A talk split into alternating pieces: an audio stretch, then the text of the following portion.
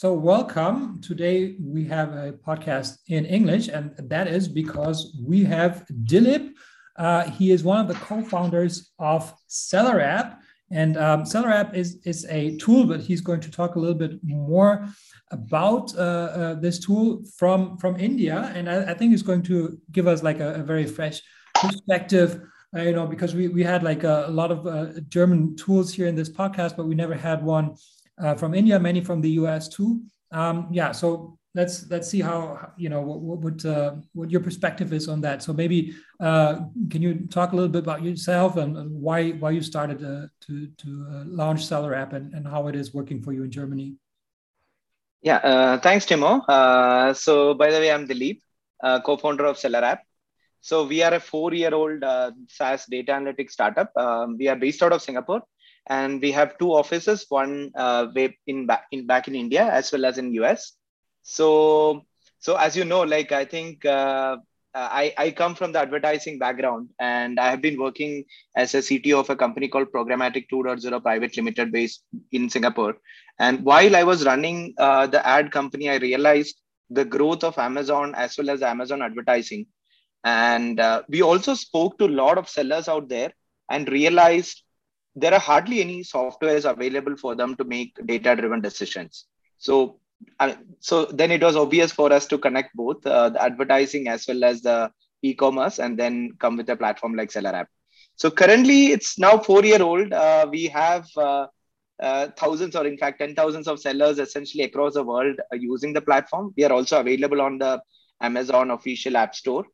And uh, yeah i think very exciting times Okay, and can you can you explain a little bit um, what what SellerApp does? So it's I understand it's uh, for for managing PPC, but is there uh, when I when I check out your website, it, it seems like there's uh, uh more features than than PPC to it.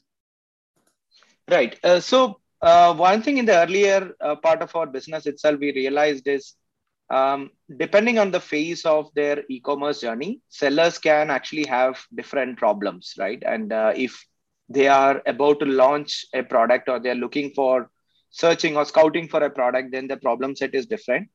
Or once you start selling, again, the problem set is different. And also, once you really want to uh, scale your business, then the challenges are totally different, right? So, what we have tried to build over the past uh, four years is try to build a really a multiple suite of features, all the way from product research to keyword research to all the way up to really once you start um, making let's say million dollar per month the different set of features which can actually help.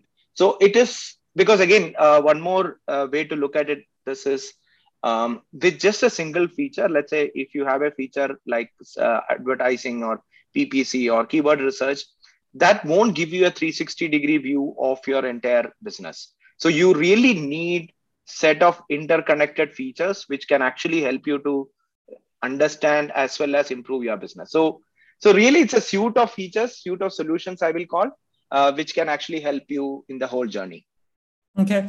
And how how do you differentiate yourself um, with with other tools that that are very popular? So for instance helium 10 also has a, yep. a suite of features or, or jungle scout um, or I don't know, um, uh, Sellics to also name like a, a German tool. Um, yeah. So, how, what was your differentiating uh, um, mark on, on, on, or different different take on on that?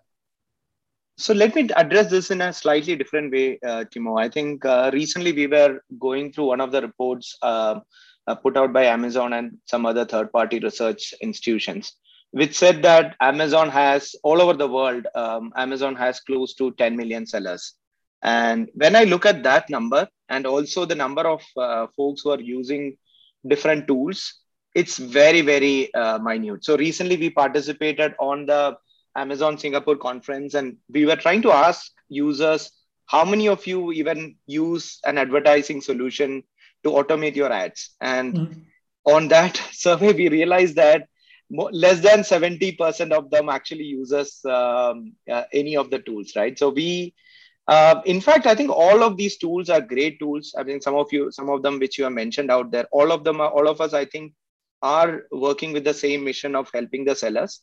But I think the way in which we all work is different, right? And in our case, I think we all come from the pure, from the computer science as well as from the data engineering background. So we try to make sure that um, instead of providing data to sellers, we really try to provide various kinds of insights to them, right, which are actionable in nature.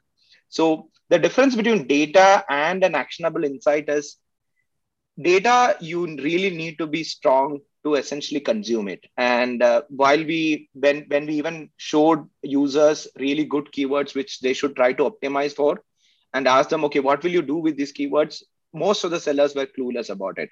So what we try to do is instead of providing pure data, what we are trying to provide is we are also connecting that with the next action, which means, uh, let's say, Timo, you are a seller, and now I give you keyword and I will tell you, okay, here is a place on your product copy you should essentially update this with. So this helps you to be very contextual and it also helps you to take the action immediately. So we try to build more insights rather than data. And also, uh, we also do have a small team of growth consultants, which also works very closely with these sellers in terms of improving their um, business. So it's a human uh, intuition combined with the powerful platform. That's what we are actually known for. Yeah, so you I've seen that on your website that you also offer managed services. So that is the the, the listing optimization and the um, PPC agency, um, and and that's true. That typically this is like something that that tool providers don't do. They either are an agency or they are a tool provider, but not not many do both. Um, in what languages does that work? So, for instance, if, if the, the you know, do, do you have users in, in Germany already, and and does that does that work in in the German uh, language and for the German Amazon marketplace as well? Yeah. So, in the past uh, four years, we have close to 120,000 sellers, 120k sellers registered with us, and close to a third of them uh, come and uh, visit our platform every month. And uh, so, currently, the major markets include US, uh, obviously China, uh, India, Singapore, these markets. So, uh, so we only recently launched for Europe, especially mm-hmm. Germany and France. So, as of now, the platform is not available in German, but uh, that's something in the close in the pipeline right now because we started seeing a lot of interest, at least from the Amazon brand acquirers as well as accelerators like you mm-hmm. guys mm-hmm. who are actually uh, looking to start using the platform. So the so the, the platform is available in around seven languages including spanish uh, chinese uh, korean uh, and others. But as of now it's not available in german but that's something which uh, we are looking forward to doing. No i mean like the the not not the ui i. Mean like does that does it work on the on the german yeah. um, amazon marketplace? So for instance if you do keywords does that understand like german keywords or does that not make a, a difference at all in which language it is so the difference between the natural language for any softwares, if you look at it out there, right? I mean, there are, I don't think there are any tool which actually gives, um, um, I mean, proper keyword research, let's say in French or German or even in Japanese, right? So the difficulty for that is to segregate the search terms and then identify this is something related to this, right? So, I mean, so all of us essentially have built uh, powerful NLP tools, uh, natural language processing kits, uh, we use essentially to understand and also identify keywords for the product.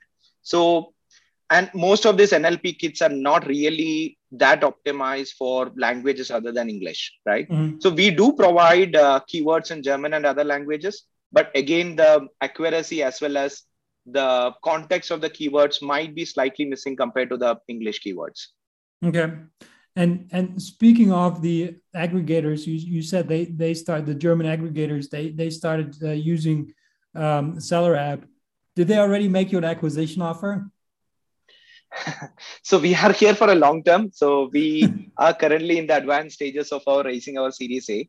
So um, I think uh, this is a very huge market, right? And we do see a lot of new business models, Thrasio models, also the accelerated models which are coming up, right? And working capital models which are coming up. So uh, we are currently not looking for any active acquisition or anything of that sort, but um, but we are mostly looking at making sure that our customers, at least the sellers, are really getting benefit out of. It. So yeah, yeah, I'm, I'm sure they they they approach you already.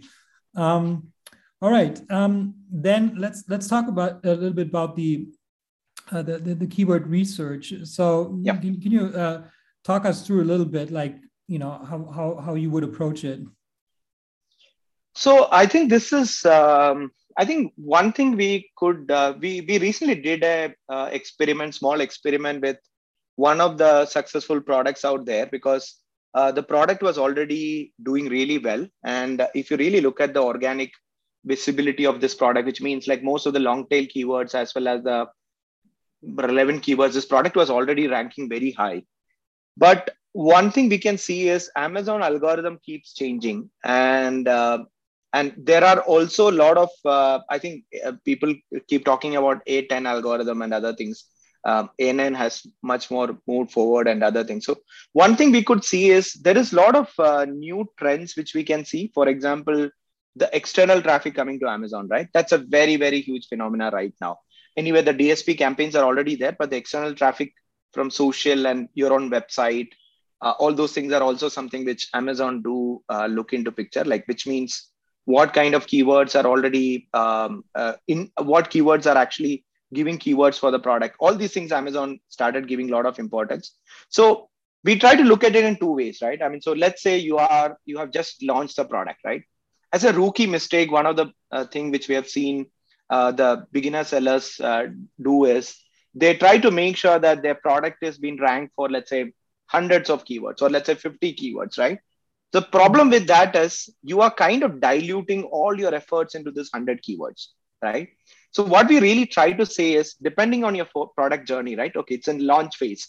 Let's try to make sure that the product is optimized the keywords are good the title is good the descriptions is good and you try to start making consistent sales let's say from around 20 keywords right?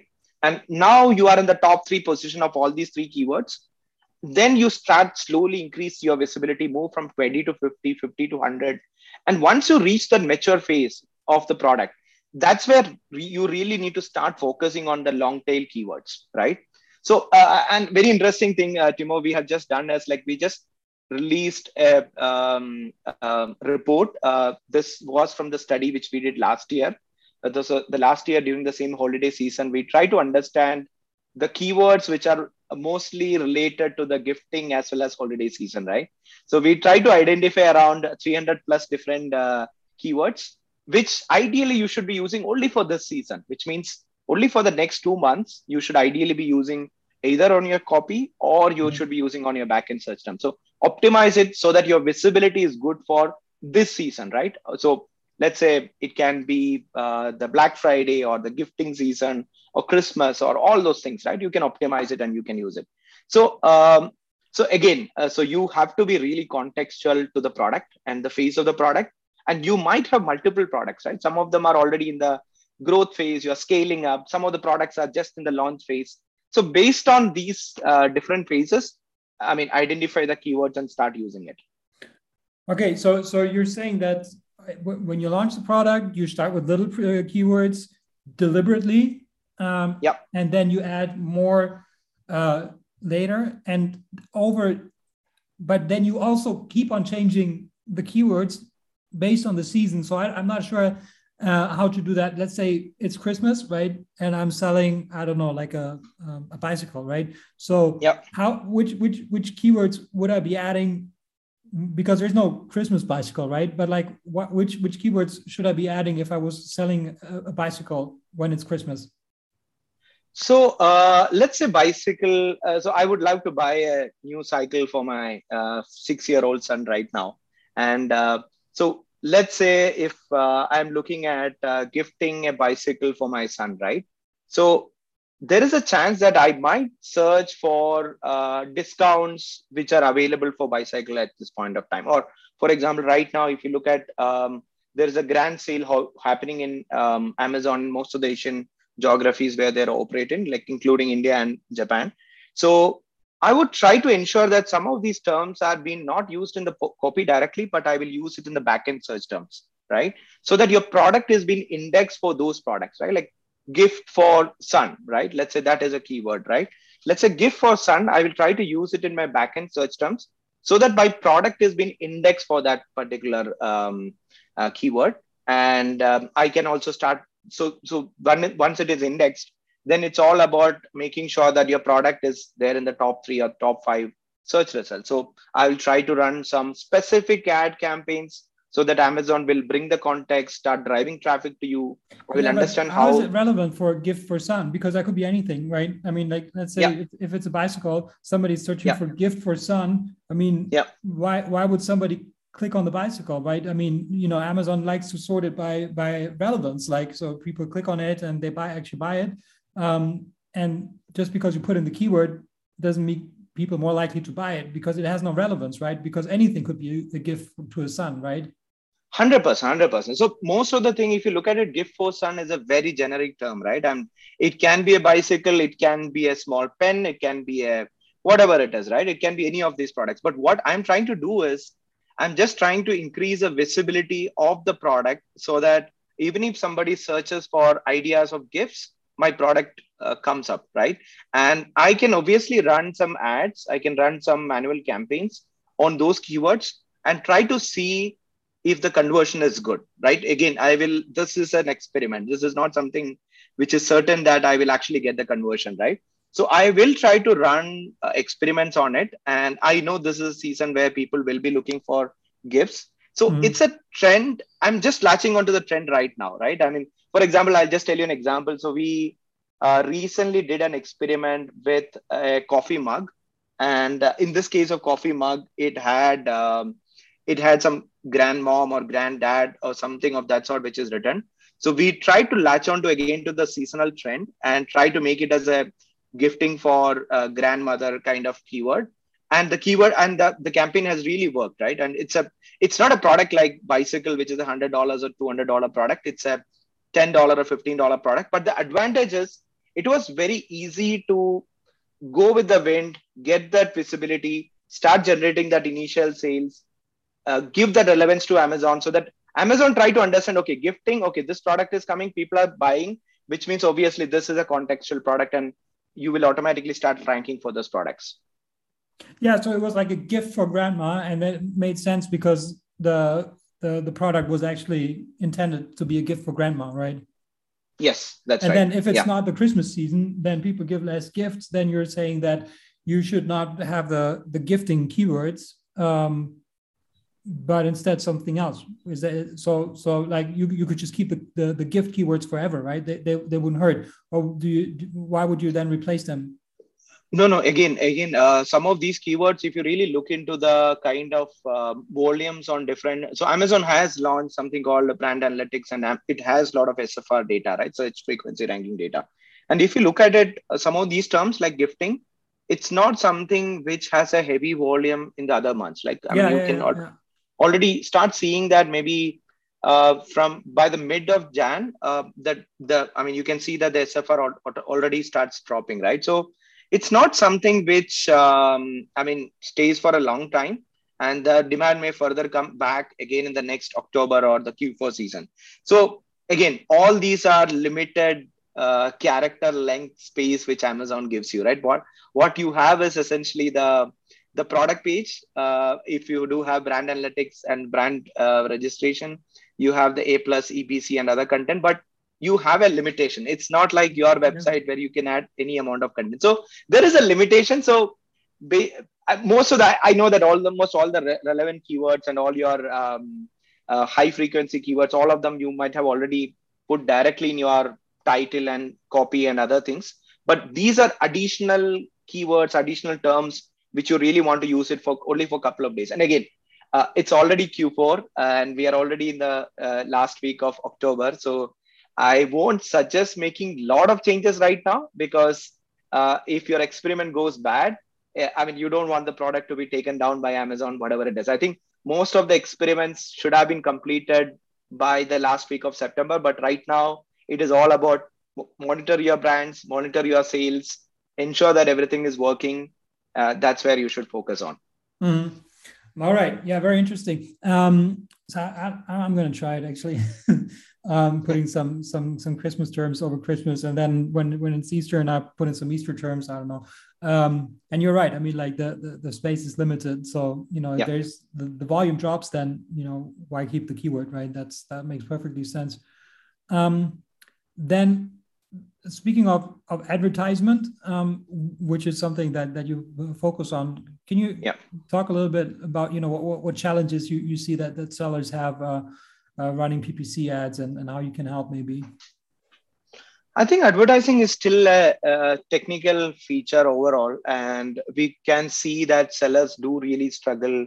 Amazon has made it uh, easier, good, easy uh, dashboard, intuitive UI, everything. But still, this is one feature where we can still see sellers do really struggle.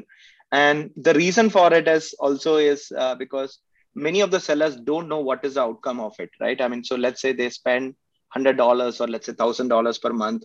What is going to be the return of investment? This is very difficult right? And i i also do see another Amazon problem. tells you uh, yeah you get impressions but you and they give you some data in terms of the conversion ratio what is the expectation ctr whatever it is. But again it is still very very uh, difficult feature. I mean almost all the surveys we have done with our sellers i think advertising ppc is the number one challenge which all of our sellers have uh, selected right? And I think the first reason I think uh, is may, I think very less number of sellers know how to calculate margin of their products, right? yeah. And this is the primary problem which we have seen, right? I mean, and second one is how do you calculate what is the a ACOS in which they should run the product, right? Yeah. And um, again, uh, there are some very very simple, easy to ca- easy to understand mathematical formulas. It's very simple uh, let's say your profit margin is let's say uh, finally after okay so generally this is the so there is a something called rule of thirds which means you are trying to sell you are able to let's say source a product for $10 and all that that is the first third of the uh, cost second th- one is essentially the amazon fees and the last one is acquisition plus your profit margin right mm-hmm. and initially when you launch the product you're not looking at a lot of margins you're looking at that initial sales momentum, sales velocity to happen.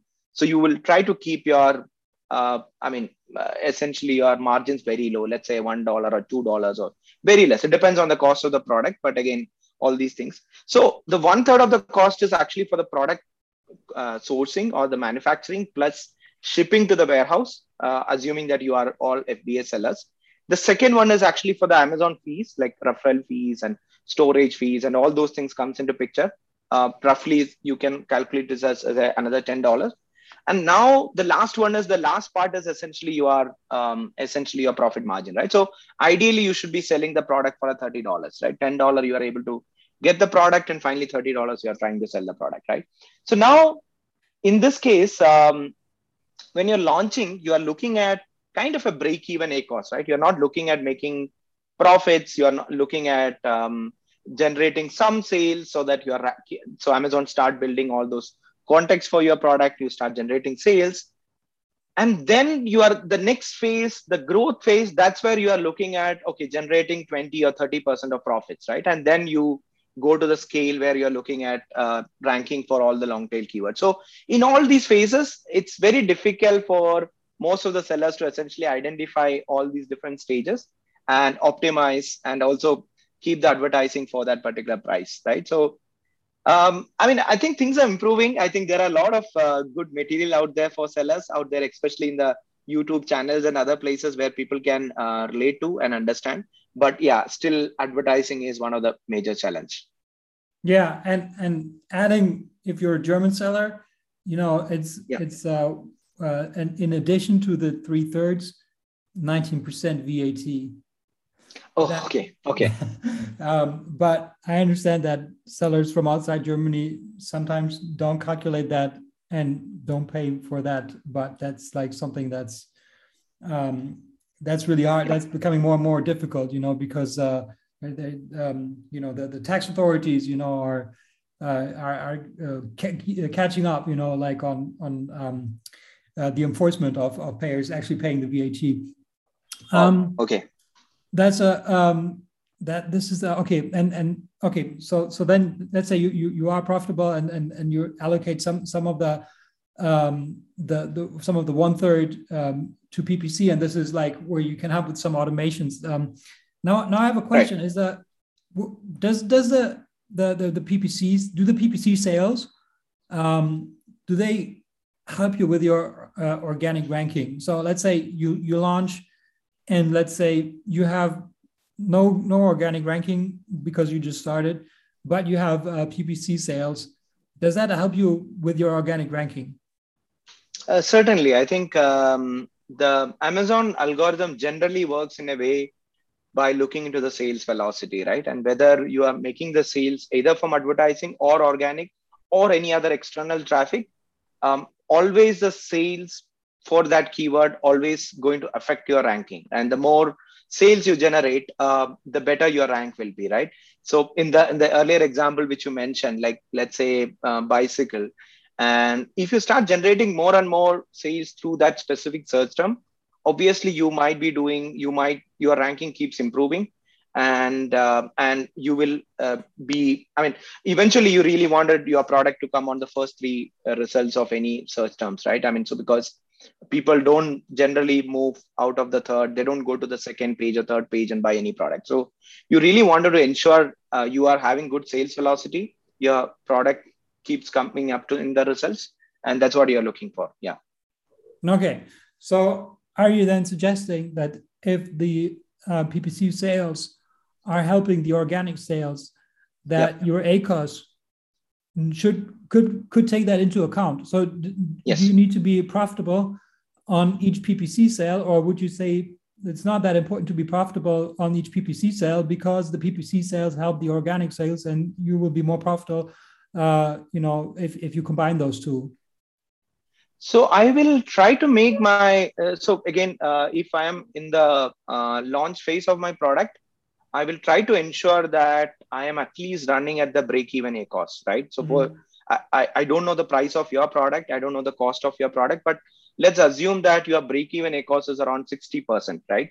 You can afford to spend up to 60% to acquire any users because you know that it's also aiding to your organic sales, right? So I will ensure that I'm running at 60% ACOS, but post that, once the product starts making good revenue, I might bring down this ACOS to let's say 30 or 35 percentage, right? And once again, the product becomes mature, I will essentially ensure that I'm running my PPC campaign at let's say 20 or 15 percentage, right? Yeah, I mean, obviously, like it's it's better to make money than than to be yep. than to break even. Um, but uh, but breaking even is, is not really breaking even. Breaking even is actually making money on the organic sales. That's that's what you're saying. That's right. That's yeah. right. Yeah, yeah. All right. Okay. Um, what's like a typical uh, setup? Um, you, how do how do you structure your campaigns or your software? So uh, okay, so uh, coming to the advertising feature which we have launched. Uh, so um, so what we have tried to do is see Amazon uh, does a really good job in terms of reporting giving you the reports in terms of how much you have spent and what's your ACOS and what is your total ACOS and all those data is available right from the Amazon dashboard itself. So the value for, for a tool like SellerApp comes in around five different folds. The first one is uh, we do have built already a lot of insights for the campaigns already, right? We look into the campaigns, we look into the keywords, we also understand the context, the, the face of your product, uh, the journey of the product and then already have built a lot of insights for you, right? You connect your account, you come back to the dashboard, it would have already started generating different, different insights, right? And this insights can be uh, multiple again, like it can be the good keywords, which means like positive keywords for you, which are converting well. Um, so you can take different decisions based on that. Like, for example, you can try to increase the daily budget of those keywords. You can convert into manual, a lot of things you can do with those uh, converting keywords, right? Or it can be also keywords which are draining money for you, which comes under the negative keywords. Again, we have also built insights like the positive ASINs. That means the competitors whom you are actually on those pages when you're I mean, ads are coming, you are making money. So that's the first feature, which is essentially building all the insights for you, right? The second one is the automation feature. Um, automation, essentially, as of now, we try to cover three different types of automation. The first one is the money saver, which means like, especially in a holiday season like this, uh, what you're looking at is you really want to double down on those converting keywords for you. The keywords which are already performing well. Ideally, you would like to allocate more budget and you want to scale more revenue from that, especially in this holiday season, right? So, money saver is the first rule, uh, which identifies all those negative non converting keywords and it can either mark negative or you can reduce the budget uh, for that right the would, second one Amazon is not do that automatically because when because amazon also has no interest in in serving uh, ads that that don't convert right? So like if there's a keyword yeah. somebody searches for it i mean they have an interest in making money. So like maybe they do serve the ads uh, but in the end they they'd rather serve an ad that converts right? Because they'd be making money plus they would make their customer happy. Exactly exactly. Amazon do have essentially especially if you look look their uh, bid down i think that's what they have tried to build uh, on. They try to understand what kind of user it is and is, is it likely to convert? And if you use the bid down rule generally reduces the bid and it actually automatically start doing it. But here in our case it's slightly different. It's mostly based on um, the experience of the seller right? Which means okay uh, timo is a person or you are selling a product you have got let's say more than 20 30 people clicking on that but not buying the product right? So we mm-hmm. can be contextual in that way. Like uh, it can be based on impressions it can be based on the clicks or it can be based on ACOS, right? All these three variables, based on that, we can tell you that, okay, these are the things which are not working for you, right? And we can, and, and the advantage you get is um, all these are, some of these are possible on Amazon, but the point is it actually will take a lot of time for you to do it, right? Let's assume that you have uh, 10 campaigns, you have 10 ad groups under that, and under each ad group, let's say you have 50 keywords, right? This is going to take you at least like 10, 15 hours per week to optimize it.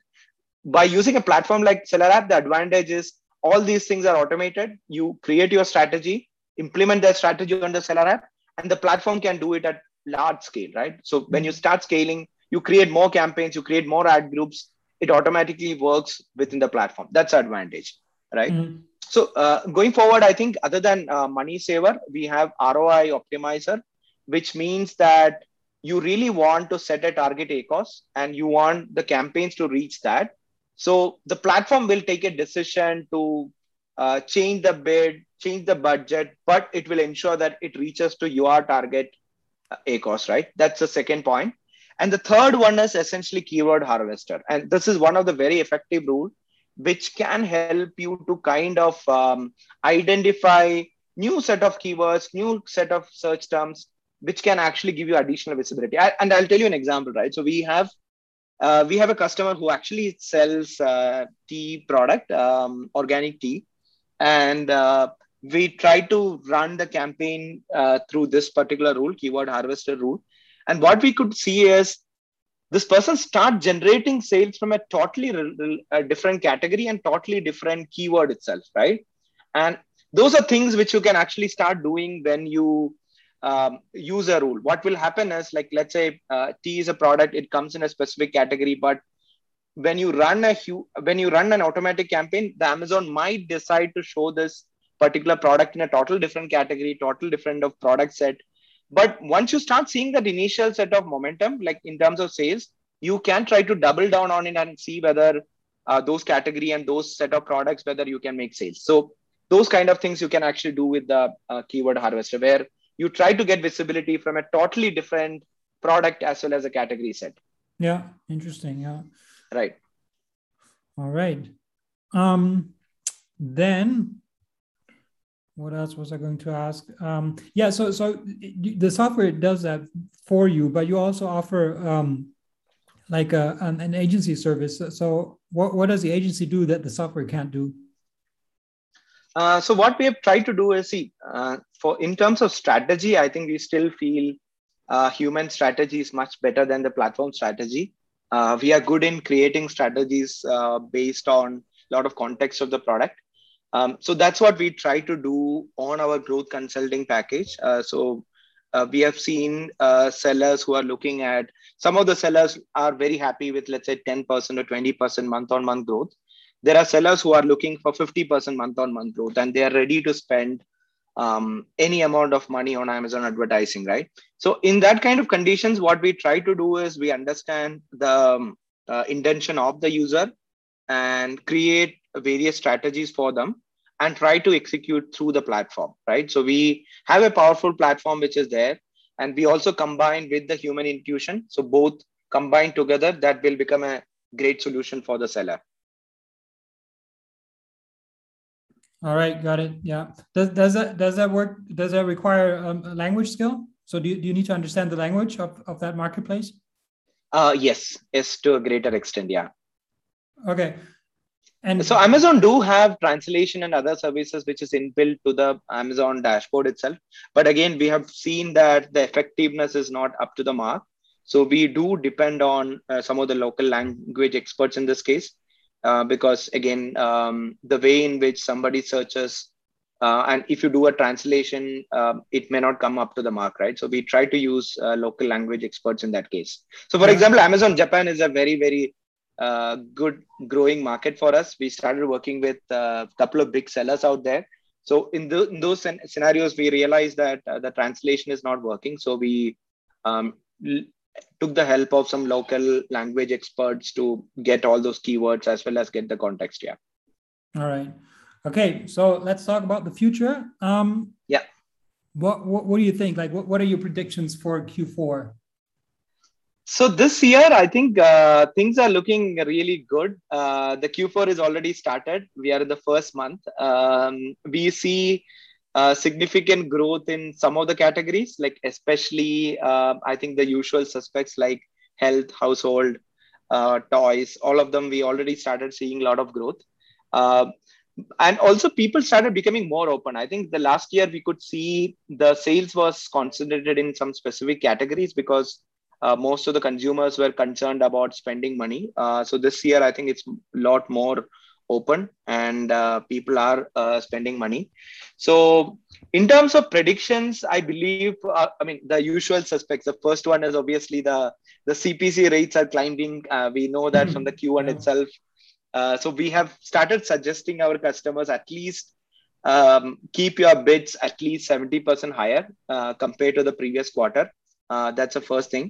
Uh, the second one is, um, uh, I mean, uh, the brand. Even even there is a lot of competition which is even happening on the brand related keywords, right? I think uh, people are uh, bidding aggressively on even your even your brands, right? So we are uh, suggesting all the brands uh, not to ignore their brands brand keywords and even increase your bids for that and um, and yeah i think um, november will be a very exciting month uh, keeping fingers crossed uh, some of the sellers are already seeing great growth but um, yeah we have to uh, do a deep analysis uh, by the end of december.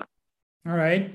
And what what's your prediction about e-commerce in in, in general like beyond q4 see a best market like us uh, you can see the e-commerce adoption is still uh, less than 30% right? And people still do um, i mean depend on the retail offline stores still right? So it's still less than 30% so that means with just less than 30% and if you're seeing this kind of growth for e-commerce i think with more adoption of e-commerce i'm sure that this is going to really explode. And obviously amazon is the forefront and um, more than I think I believe more than 40% of the uh, sales in US is uh, run by Amazon.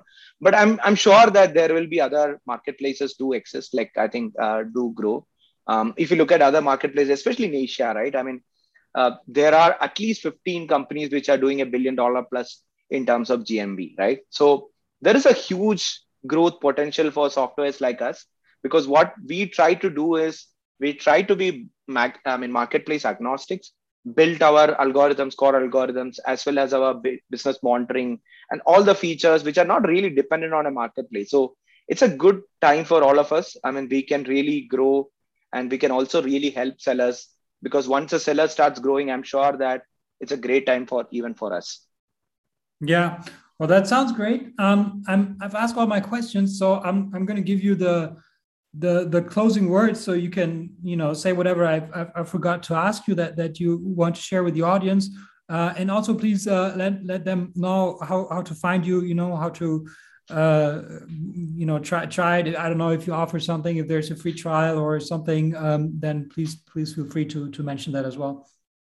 Yeah thanks timo. Uh, so I think this was very exciting, Timo. I think, um, see, uh, e-commerce is here to stay, and um, you can also see the growth of e-commerce adoption across the geographies not just in us but across the countries um, uh, europe us uh, asia all all geographies you can see the growth. And um, and a software like SellerApp i think it, it helps you essentially in terms of taking decisions faster.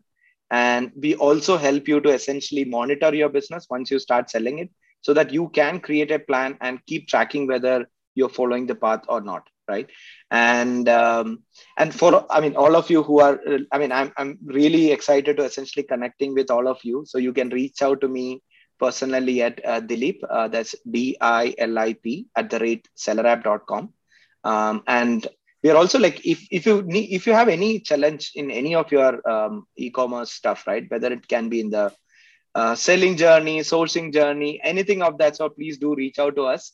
Uh, we are here to help you and in terms of the platform we have actually launched the freemium recently so if you're generating let's say up to $10000 of revenue per month the platform is absolutely free all the features including the sales dashboard the uh, the keyword research, essentially the advertising, all those features you can actually use absolutely free.